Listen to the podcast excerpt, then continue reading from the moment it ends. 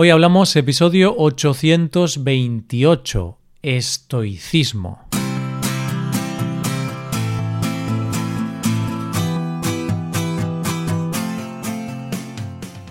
Bienvenido a Hoy Hablamos, el podcast para aprender español cada día. Ya lo sabes, publicamos nuestro podcast de lunes a viernes. Recuerda que puedes ver la transcripción de este episodio y ejercicios y explicaciones en nuestra página web para ver ese contenido tienes que ser suscriptor premium. Hazte suscriptor premium en hoyhablamos.com. Hola oyente, ¿cómo estás? En estos días en los que nos tenemos que quedar en casa obligatoriamente, a muchos nos pasa que empezamos a darle vueltas a la cabeza y pensamos en demasiadas cosas, porque tenemos todo el tiempo del mundo para pensar. Eso nos puede llevar a un cierto agobio y necesitamos algo que nos haga tranquilizarnos y calmarnos un poco. Y a veces lo mejor es volver a los clásicos. Así que por eso este mes vamos a hablar de una filosofía muy antigua, pero muy útil para la vida actual y para este momento que estamos viviendo. Hoy hablamos del estoicismo.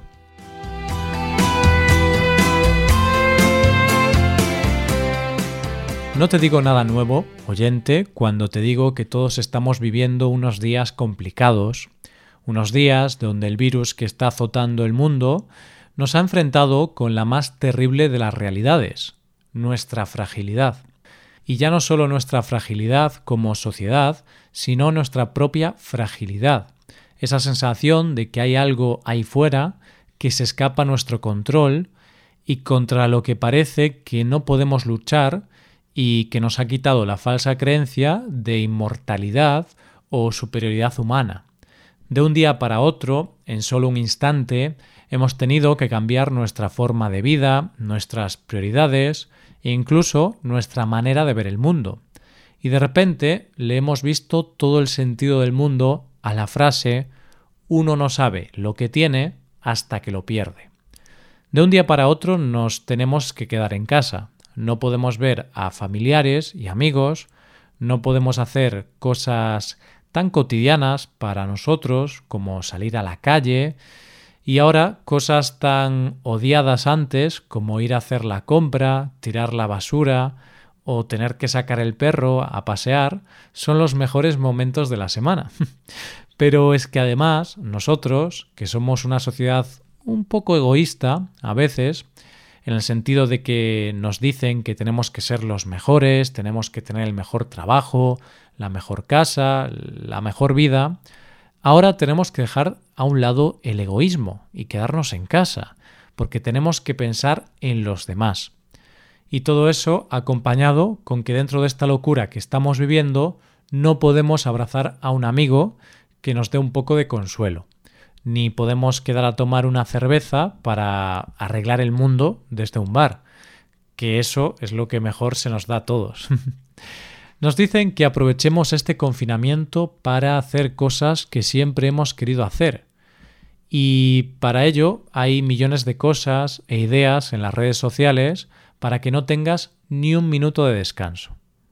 Y la verdad es que entrar estos días en redes sociales muchas veces estresa más que relaja, porque son tantas las actividades que está haciendo la gente que hay un momento que te sientes mal por no hacer yoga tres veces al día, cocinar como si tuvieras tres estrellas Michelin, aprender a tocar un instrumento y acabar la cuarentena sabiendo tres idiomas. Yo no sé tú, pero a mí me pasa muchas veces que todo esto me parece verdaderamente extraño y cuesta asimilar esta nueva forma de vida. Y pensando en esto, he llegado a la conclusión de que una de las mejores herramientas a la que podemos agarrarnos en estos días es la filosofía. Más concretamente la filosofía estoica. Y es por eso que he decidido dedicar el tema del mes a esta corriente filosófica para intentar ayudaros a todos y daros una herramienta para llevar mejor la cuarentena. Tranquilo que no va a ser una disertación filosófica, porque para eso ya están los filósofos. Yo no soy un experto en filosofía, Pero hace unos meses leí un libro muy interesante sobre este tema, así que vamos a intentar acercarnos un poco a los estoicos, pero de forma útil, para aplicar sus enseñanzas en estos días y aprender a tener una mejor actitud que nos ayude a sobrellevar el confinamiento. Pero antes de poder aplicar las enseñanzas estoicas en nuestro día a día, necesitamos conocer un poco quiénes son o quiénes fueron los estoicos y cómo nació esta rama de la filosofía. El estoicismo nació gracias a Zenón de Citio, un chipriota que se trasladó a Atenas, donde siguió a varias escuelas filosóficas, como la cínica, hasta que en el año 301 a.C. empezó a dar lecciones de la que sería su nueva filosofía, el estoicismo. ¿Y por qué este nombre? El estoicismo viene del lugar donde Zenón comenzó a impartir sus enseñanzas, que era la Stoa Poikile, que era el pórtico pintado del ágora de Atenas. Desde un principio tuvo muchos seguidores y después de su muerte se siguió su doctrina, siguió su legado y fue una filosofía que estuvo en todo su esplendor durante medio milenio, desde el siglo III a.C hasta el 2 después de Cristo.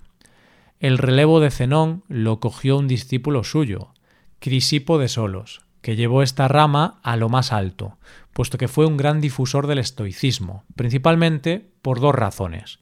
Porque era un gran comunicador, es decir, sabía venderlo muy bien, y porque escribió muchas obras de referencia, parece ser que más de 700.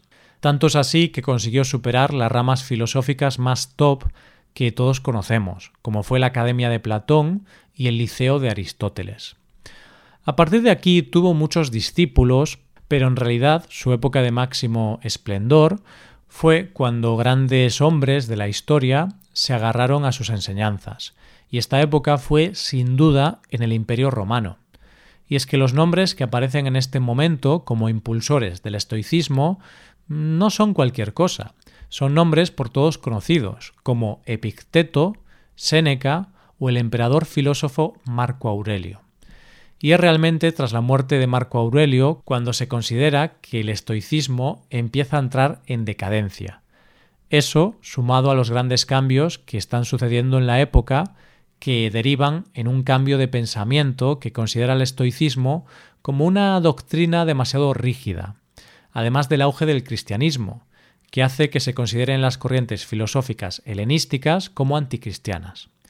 Y aunque este fue el fin del estoicismo en sí, el estoicismo ha tenido más recorrido por la influencia que ha tenido en pensadores posteriores, como es el caso de Kant, Descartes, Erasmo o los integrantes del neoestoicismo como Montesquieu, Francis Bacon o Francisco de Quevedo.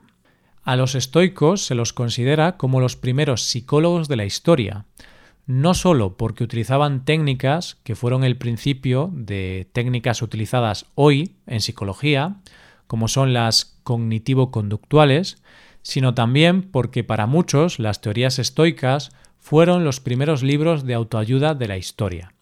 ¿Y esto por qué? ¿Cuáles son sus enseñanzas? Los estoicos basan sus estudios en una sola cosa, el ser humano. Pero no solo el ser humano, sino que toda su filosofía está destinada a enseñar al hombre a vivir conforme a una moral y a vivir de acuerdo a su naturaleza. Para ellos, en el mundo solo caben dos principios, la materia y la razón. Pero la razón no es la razón que todos tenemos en mente, del pensamiento, sino que para los estoicos la razón está en todas partes, de hecho, la identifican con Dios. Esto quiere decir que si Dios es el rector del mundo y es un ser racional, entonces la naturaleza del mundo, lo que nos domina a todos, es racional. Y si el fin último de esta filosofía es enseñarnos a los hombres a vivir de acuerdo a nuestra naturaleza, solo se puede hacer de un modo, a través de la razón. Someten la naturaleza a la razón, por lo que creen que todo en el mundo está basado en una serie de cadenas de causa-efecto. ¿Esto qué quiere decir? Que el destino del mundo y por lo tanto de nuestras vidas está predeterminado y no podemos hacer nada para cambiarlo. Es por esto que las dos máximas de su filosofía es soportar y renunciar. Y esto es básicamente que si yo no puedo cambiar el destino, no consigo nada luchando contra él.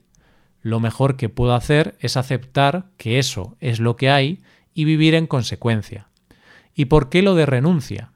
Pues porque si lo que queremos es alcanzar la felicidad, eso será más fácil si tenemos menos deseos y apetitos, por llamarlos de alguna forma. Para ellos lo ideal es vivir con lo mínimo, para así no tener tantos deseos contra los que luchar, y por tanto será más sencillo alcanzar la felicidad. ¿Y cómo podemos aplicar estas enseñanzas a las circunstancias actuales? Pues Epicteto decía, en la vida nuestro primer trabajo es dividir y distinguir las cosas en dos categorías. Las circunstancias externas que no puedo controlar y las decisiones que tomo con respecto a ellas y que tengo bajo mi control. ¿Dónde voy a encontrar el bien y el mal? En mí, en mis decisiones. Existen cosas en la vida que podemos controlar y otras que no podemos controlar. Eso está claro, pero muchas veces nos empeñamos en intentar controlar o cambiar las cosas que no podemos controlar, lo que nos lleva a la desesperación, a la frustración y a la ansiedad. Lo que tenemos que hacer es aceptar que hay cosas que suceden y que están fuera de nuestro control y tenemos que centrarnos en tomar control de las cosas que sí podemos controlar. Estos días nos tenemos que quedar en casa en cuarentena porque hay una pandemia a nivel mundial. ¿Qué puedo controlar de esto y qué no? Está claro que la mayoría de nosotros, salvo que seamos científicos, que estamos trabajando en la investigación de una vacuna, no podemos controlar esta pandemia. No podemos hacer nada para cambiar el destino.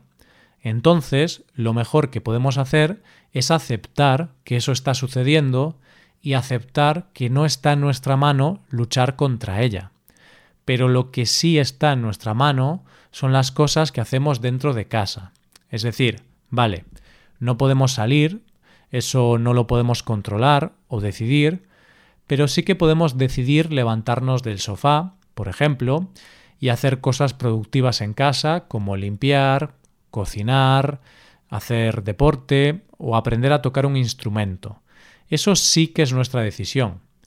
O podemos decidir dejar de pensar en todo lo malo que va a ocurrir, porque nosotros no podemos controlar eso ni podemos cambiarlo, por lo que no merece la pena obsesionarnos con algo que no podemos cambiar, que no podemos controlar. En cambio, sí que podemos cambiar la forma en la que pensamos sobre todo esto. Podemos intentar meditar, podemos dejar de ver las noticias todo el rato sobre el coronavirus y dedicar nuestro tiempo a actividades que alimenten nuestro cuerpo y mente. Así que, oyente, ya podemos poner en práctica la primera lección de los estoicos mientras esperamos a la siguiente lección la semana que viene. No está en tu mano lo que está pasando en el mundo, pero eres dueño de lo que haces con tu tiempo. Esto es todo, espero que os haya gustado el episodio y espero que haya sido de interés. Muchas gracias por escucharnos. Por último, te recuerdo que puedes ver la transcripción completa y una hoja de ejercicios para trabajar vocabulario y expresiones en nuestra página web. Ese contenido solo está disponible para suscriptores premium. Hazte suscriptor premium en nuestra web hoyhablamos.com. Nos vemos mañana con un episodio de Cultura Española. Muchas gracias por todo. Pasa un buen día. Hasta mañana.